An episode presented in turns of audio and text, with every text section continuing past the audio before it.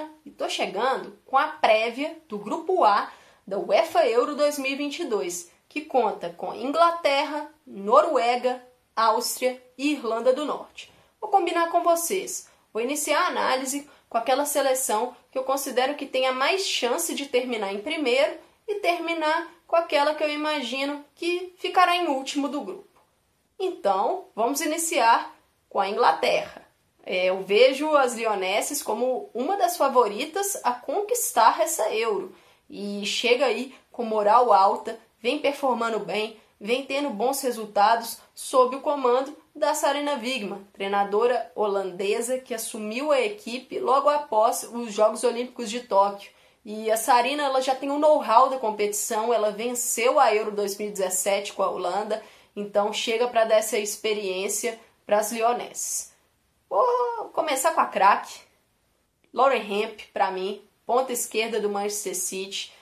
Apesar de ser muito jovem, ela traz aí uma maturidade. É a bola de segurança dessa seleção. Se tem algum problema, se o jogo está travado, normalmente manda a bola para a esquerda para Hemp tentar decidir num drible, na velocidade, num cruzamento. Ela bate muito bem na bola, tanto para chute quanto para passe dá muitas assistências também. Então é uma jogadora para a gente com certeza ficar de olho. É uma potencial até craque do campeonato. Vamos, vamos ficar de olho nela. Vou trazer outros destaques. É, é uma seleção muito boa individualmente e eu vou apontar dois nomes aqui que muito provavelmente serão reservas, mas a gente tem que ficar de olho neles. A Chloe Kelly, ponta direita do Manchester City, ela se recuperou recentemente de uma grave lesão e retornou em alto nível. Eu imagino ela como reserva, vai brigar com a Beth Mead pela ponta direita, mas a Mead também teve um bom, uma boa temporada, então acho que vai chegar como titular. O outro nome que eu destaco é a Ella Toone, meia atacante do Manchester United. É muito jovem, mas já é uma playmaker de muita qualidade, passeia bem pela entrelinha então, vale ficar de olho nela. Vamos falar como as Lionesses jogam. Com a bola, essa equipe atua num 4-1-2-3. Nada mais é que uma variação do 4-3-3. A Kira Walsh é a primeira volante e ela fica ali na frente da zaga para auxiliar essa saída de bola. À frente dela temos pela direita Lia Williamson, que daqui a pouco eu falo sobre ela. Na esquerda, normalmente Georgia Stanway. Eu acho que a Stanway vai começar como titular por ali. Mas não seria surpresa ela Tune ou Frank Kirby aparecerem como titulares pelo meio-campo também. Essa equipe gosta muito de trabalhar a bola, de valorizar essa posse, circular o jogo. Sem a bola, atua num 4-2-3-1. E aí é a sacada da Sarena Wigman. O equilíbrio das lionesses está na Lia Williamson como meio-campista, porque ela desce e fica lado a lado com a Kira Walsh, dá uma solidez defensiva, ela auxilia também na, na saída de jogo, no início da construção. É uma jogadora que tem um passe muito bom que quebra linhas. Então, para mim, a sacada da treinadora foi essa e pode ser sim a grande arma da Inglaterra para vencer esse torneio. Suas laterais apoiam bastante e alternam com as pontas, quem atua na amplitude, quem apoia pelo meio. Na direita, Lucy Bronze, titular absoluta. Na esquerda temos uma dúvida. Se será a Rachel dele ou se será a Demi Stokes. Se eu pudesse apostar, eu acho que vai a dele, mas ali tá, tá difícil saber. A Inglaterra gosta muito de pressionar seu adversário lá na frente, então às vezes recupera essa bola já no terço final. Mas quando essa pressão é falha, aí surge um problema na transição defensiva, principalmente pelos lados. Às vezes ela é lenta e pode levar perigo aí. E outro ponto para melhorar é a bola aérea defensiva, que às vezes ali não é tão segura. Mas a bola parada ofensiva é uma arma muito forte de gols dessa seleção. Queria destacar uma outra coisinha.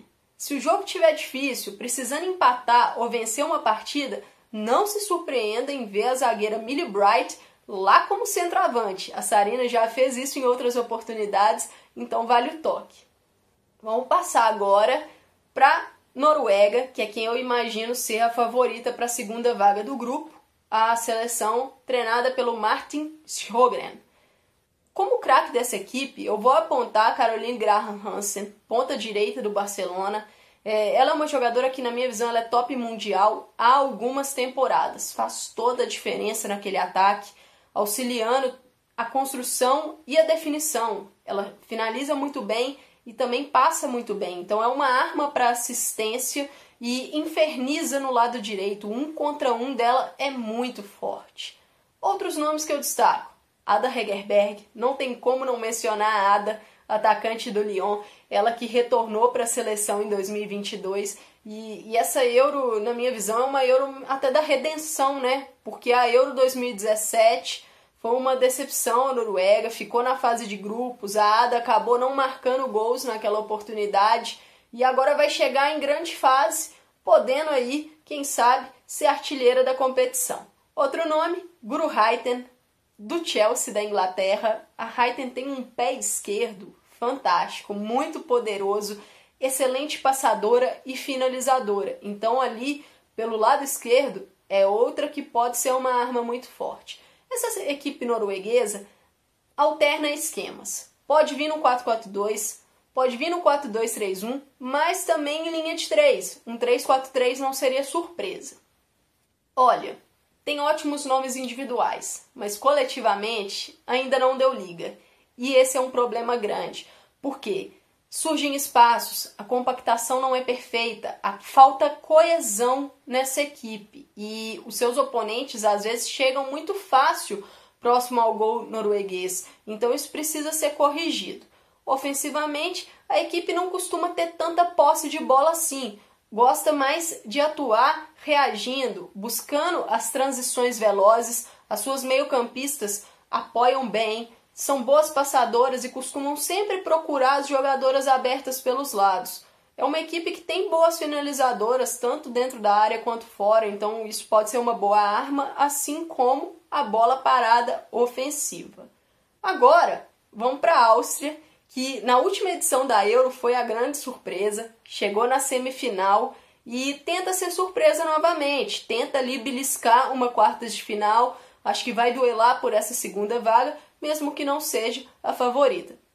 A seleção é treinada pela Irene Furman e eu aponto como craque a Sara Zadrazil, meio-campo do Bayern de Munique. É uma jogadora muito forte nos desarmes e duelos. É, ela auxilia a construção do jogo também, porque se posiciona muito bem, tem bom passe e ótima finalização de fora da área. Outros destaques: Nicole Bila, artilheira, atacante do Hoffenheim, e Manuela Zinsberger, goleira do Arsenal, que teve ótima temporada 21-22 e é boa pegadora de pênaltis. A Áustria também varia seu esquema. Pode vir num 4-3-3, num 4-1-4-1 e em linha de 3 também, num 3-5-2 também é possível. Gosta de sair jogando lá de trás. A goleira começa o jogo, tem paciência para tentar evoluir. Não é uma equipe que cadencia muito, gosta de trabalhar de forma mais objetiva. Quando chega no ataque, abre bem o jogo e procura as meio-campistas que pisam na área. Então isso é uma arma poderosa. Defensivamente, mesmo sendo aplicada taticamente, surgem problemas de compactação espaços cedidos. Isso é um ponto fraco da equipe. Mas a bola parada ofensiva é muito forte e pode ser fonte de gols.